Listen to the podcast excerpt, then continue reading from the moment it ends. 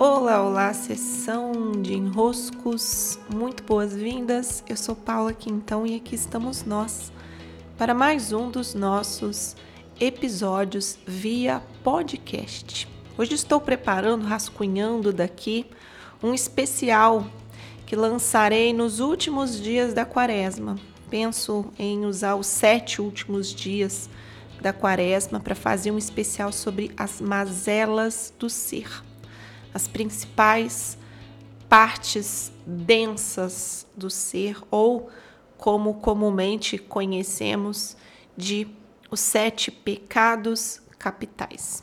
Eu vou explorar um pouquinho cada um deles, deixá-los aqui registrados em nosso acervo de enroscos.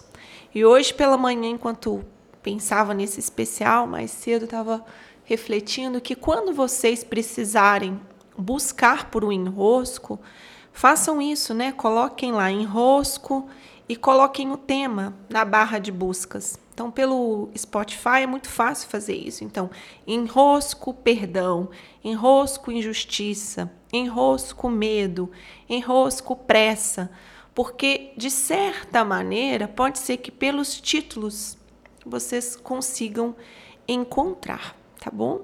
E claro, caixinha de desenroscos aberta lá pelo meu Instagram e o formulário ativo no meu site. Vamos aos trabalhos de hoje. Estamos em tempo de quaresma, vocês se lembram bem que eu trabalhei sobre a culpa. Se não viram esse esse tema sendo tratado aqui, busquem sobre a culpa. Porque um dos principais starts de entrarmos em espirais negativas em nossa vida, e com isso quero dizer em perdas de propósito, perdas que eu mesmo me coloco a vivenciar, ou seja, perdas autoimpostas, é a culpa estabelecida dentro do ser. Então eu falo mais sobre essa dinâmica em outros episódios aqui. E hoje eu quero trazer, uma vez mais, com outras nuances, a temática do perdão.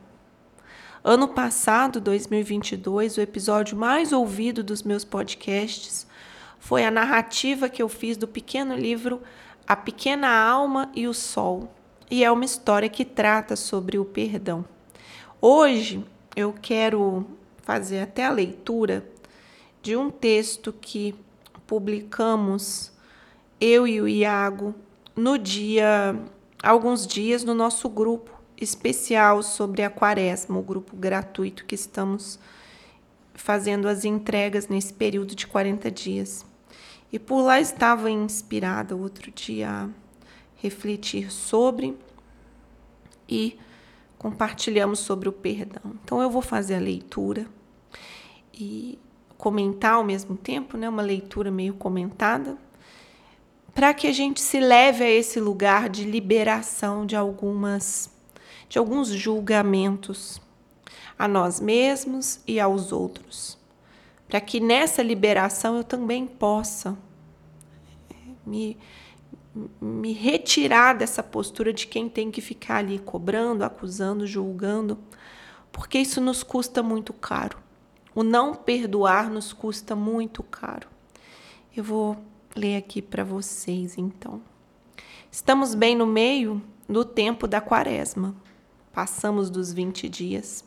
A metade de um caminho é sempre um marco. Como avancei até aqui e o que ainda seguirei comprometido a.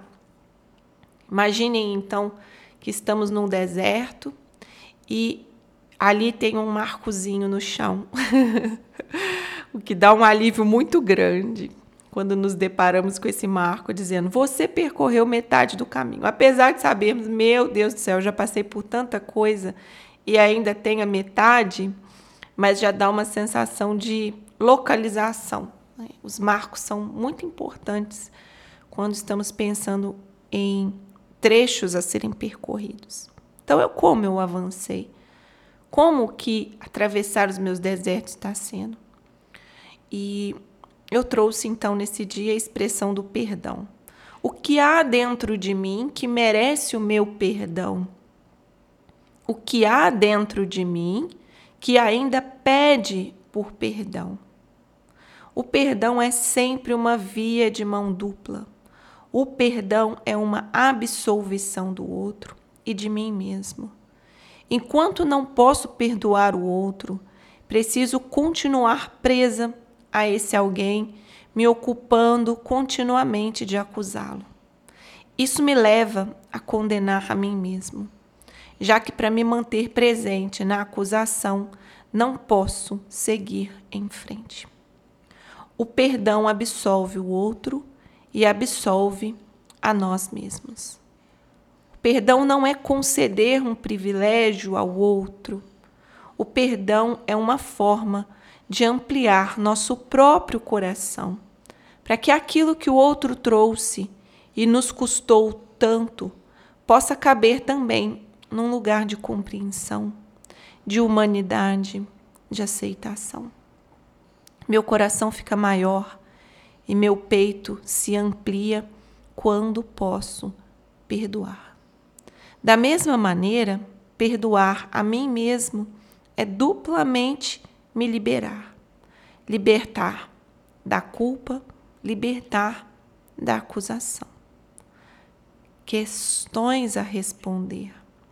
A quem ainda estou acusando? Quais partes do meu caminho ainda estou condenando? Quais escolhas que fiz que eu ainda aponto o dedo julgando como inapropriadas? a refletir, né? E a perdoar e aumentar o grau do nosso amor. Grande abraço, sessão de enroscos e até.